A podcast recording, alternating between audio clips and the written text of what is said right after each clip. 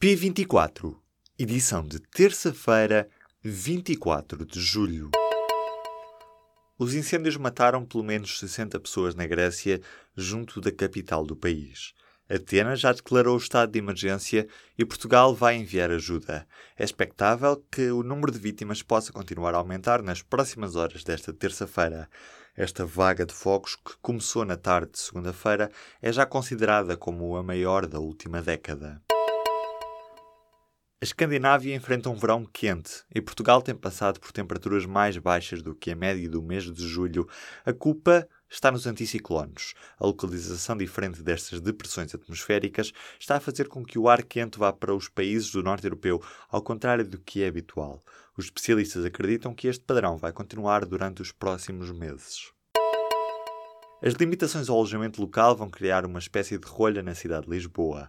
Para já, é ponto assente que não vão ser aceitos novas unidades para alojamento local em Alfama, Moraria e Castelo a partir do momento em que a nova lei entra em vigor. Já no Porto, a Câmara ainda não menciona áreas específicas, prefere apenas esperar pelo estudo que pôs em marcha. Com a nova lei, as autarquias passam a ter o poder de impor limites à abertura de novas unidades de alojamento local em zonas de contenção. O Bloco de Esquerda quer baixar os impostos sobre a energia já no próximo Orçamento de Estado, diminuir o imposto sobre os produtos petrolíferos, o ISP, e o IVA da eletricidade são duas das apostas do partido que afirma que o preço da energia é demasiado caro em Portugal. O Banco de Portugal anunciou nesta terça-feira que os bancos deverão manter os critérios de aprovação de créditos no terceiro trimestre deste ano, mas a maioria das instituições prevê critérios de concessão mais restritivos a particulares. Nesta fase, a Generalidade dos Bancos antecipa que a procura do crédito a particulares deverá permanecer praticamente inalterada.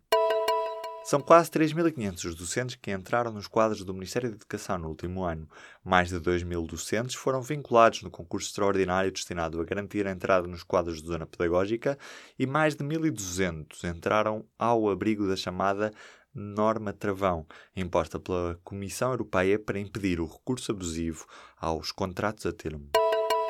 A Universidade Rei Juan Carlos de Madrid não encontrou registro de trabalhos que deram o mestrado a Paulo Casado, o novo líder do Partido Popular espanhol. A universidade disse à juíza que está a investigar o caso que não consta que Casado tenha apresentado os trabalhos de avaliação a quatro cadeiras de mestrado em Direito Público, que o político diz ter concluído. Casado diz ter tido equivalência a 18 das 22 cadeiras de mestrado e que as restantes tinham sido avaliadas através de trabalhos. Israel abateu um avião sírio nesta terça-feira. Trata-se de um caça Sukhoi sírio. As forças israelitas dizem que o avião entrou no espaço aéreo na zona dos Montes Goiá, um território ocupado por Tel Aviv desde 1967. A imprensa estatal síria confirma que o caça a imprensa estatal síria confirma que o caça foi alvejado, mas não confirma a perda do aparelho.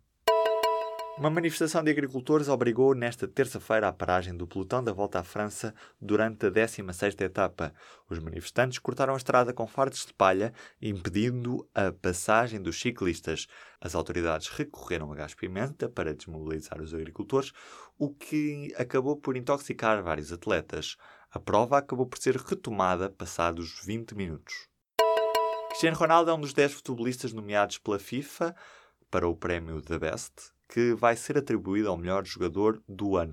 A gala promovida pelo organismo que tutela o futebol mundial está agendada para dia 24 de setembro, em Londres. O agora jogador dos Juventus é o único português nomeado numa lista em que os jogadores franceses aparecem em vantagem. Surpresa, Neymar fica de fora.